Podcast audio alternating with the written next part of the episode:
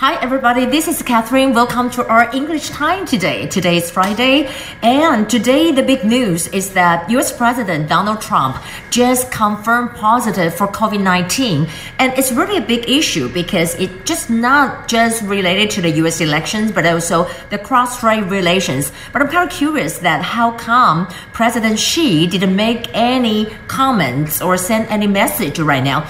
Now I want to start with the vocabularies, and over here you can see that President Donald Trump just kind of treated himself and said that he confirmed positive, that this is the word positive. And also the Dow, not Dow Jones stock, but also we said that Dow future. Dow future 呢是道琼的期货指数哈，plunge plunge 就是暴跌 ，five hundred。那暴跌呢，在这里就可以讲到说是 plunge plunge 就是暴跌。那当然在这里我们看到了，就是呢，很多人，you know a lot of people of them just you know get on the same uh, U.S. Air Force. Um, number one, what we're talking about the president's flight, and I don't know what will happen. And people are saying um, about Pompeo, and he just released that he was com it's not confirmed, it's negative. So well, people kind of relieve. 那我们今天就来讲说谁是他的接班人呢？那这里我们可以看到 consultative。那这里有几个事情，就是我们讲到了这个呢，就是他这次最主要感染的他的这个亲密的助理哈，亲密的助理。然后呢，再来 except for that，我们再讲到呢，就是 Pence，也就是副总统潘斯，因为在这个飞机上是 out of flight and there's a Miller，然后 Miller 呢，他的太太呢刚好。 又是 Pence 的 New Secretary，所以现在就有点担心。那 On the other hand，我们就讲说，那到底谁会接这个位置？可是接这个位置没有那么快，他必须要没有行为能力。What we say 行为能力呢？就是 behavioral competence。competence 是是行为能力，behavioral competence 就是说，呃，就是说他呢这个行为能力啊没有办法做的话，这个是一般的行为能力，没有办法做的话呢，那或者是我们就讲说 severely ill，severely ill，到最后他没有行为能力之后，可能呃 first 第一个 choice 就是副总统潘斯，再来就是我们讲到众议院议长。The Speaker of the House Nancy Pelosi Nancy Pelosi 呢，她不是 r e p e r 呃，她不是这个 Republican，她是 Democrat，所以感觉起来就有一些敏感。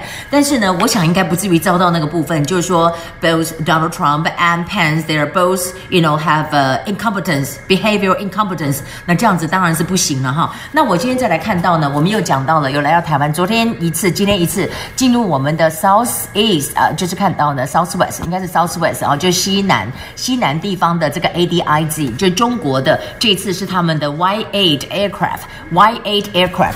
Except for that, I want to talk about this. You know, 有五十个 U.S. senators they kind of urged the U.S. trade representative to begin BTA with Taiwan. 那他们这里面讲到就是说，希望有一个优先权。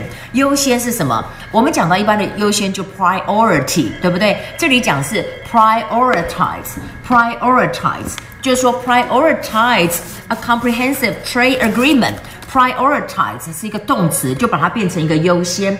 那 except for that, we know whatever happened in Hong Kong yesterday because you know it's so weird. Yesterday is the Moon Festival, and they kind of arrested 86 people there. 那这里面他们就讲说，他们喊了一些过去禁的内容，禁什么东西呢？包括了 disband disband the police，就说解散警察，or liberate Hong Kong. Well, liberate Hong Kong is kind of serious because they say if you say that it's kind of against the Hong Kong national security law。但是呢，在昨天就出现这个情形，but U.S. kind of 他们就说，那把香港的难民哈纳入到里面优先权，就是 the Hong Kongers among refugee whose applicants or applications will be you know prioritized。又一次出现这个单字，优先 will be prioritized。Okay, except for that, I want to mention about 环球新闻网的他们这个算是总编辑吧，胡锡进。你看他在这里面发文呢，这下面就给人家看到他有写说这是一个 China State Affiliate Media，就表示说你是中国官方有关的这个 media。